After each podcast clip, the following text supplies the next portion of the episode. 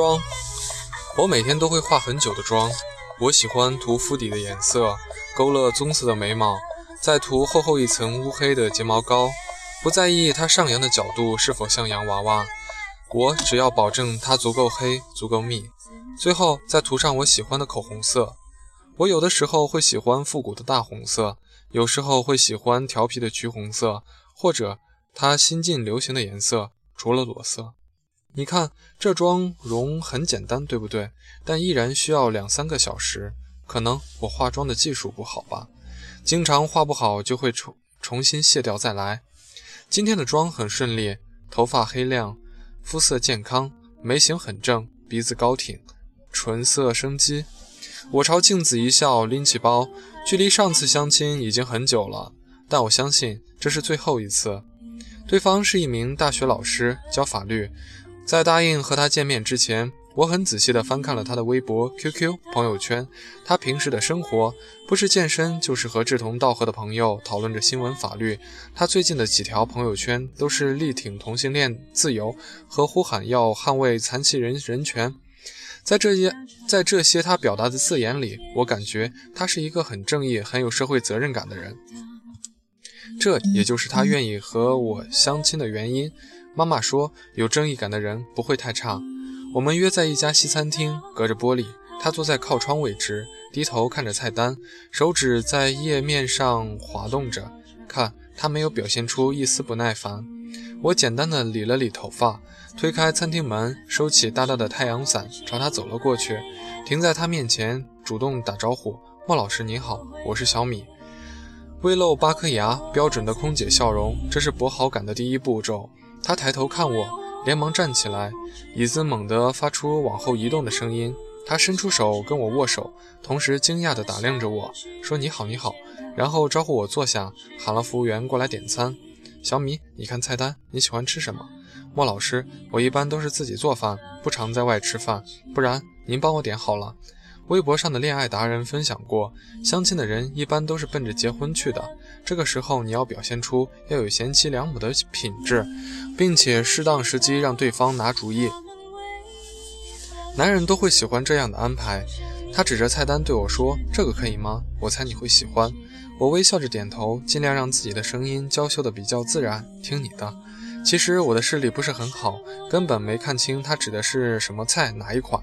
果然，他表情开始放松，嘴角微微上扬，看得出他对我的印象还不错。微博达人又说了，男人是视觉动物，会因为女人的外表而决定要不要交往，但是他们又是理性动物，会因为女人的内涵而决定可不可以结婚。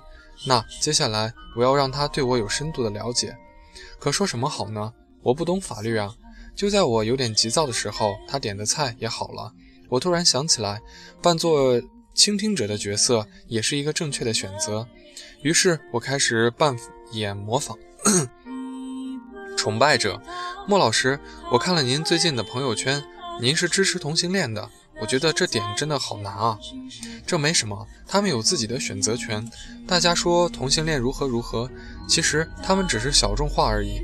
假设说，如果这个世界上同性恋是大众，那么我们这些异性恋就是不正常的了。我特别反感用不正常来形容他们，你知道吗？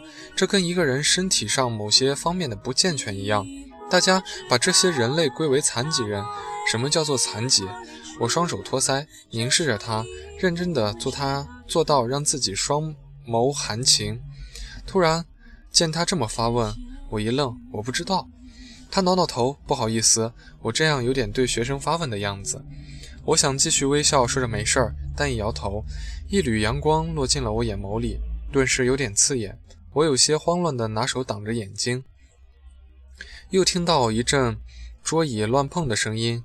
世界稍微暗淡了下来，他把我这一侧的窗帘拉起来，等阳光都被阻挡在外，他才弯下腰问我：“今天的阳光有点晃眼睛吧？没事儿，你把眼睛闭一会儿。”我抬手看他的手一点点靠近，敷上我的眼睛，在这片小小的黑暗里，我很安心。他的掌心微热微潮，泛着一股烟草味儿。也不知道这样的姿势我们保持了多久，他才松开手，坐到对面。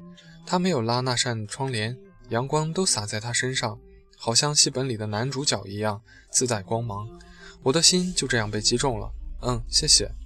饭后，他约我看电影，在黑暗里，我主动牵起了他的手。一开始，他没反应。等我有些后悔自己如此突唐突，准备抽回手时，却被紧紧握住了，再没松开。一场电影下来，我们握着的手全是汗。他牵着我又去买了一张电影票。我想去看第二场电影，但是妈妈的电话不合时宜地打了过来，我只得和他告别，并约第二天相见。回到家，我躺在浴缸里，仔细地卸妆。镜子里的我在满满一缸的白色细腻泡沫里，很美。皮肤被映得白得有些透明，我捏了一下胳膊，很紧致，是年轻才有的胶原蛋白的紧致。我还很年轻，我的路还很长，我要享受这青春的美好。虽然莫老师身高和我差不多，但是我可以不穿高跟鞋。虽然莫老师比我大十岁，但我相信年纪大的人会疼人。虽然莫老师离过婚，还有一个孩子，但我相信我会把他的孩子当成自己的。虽然莫老师长得不好看。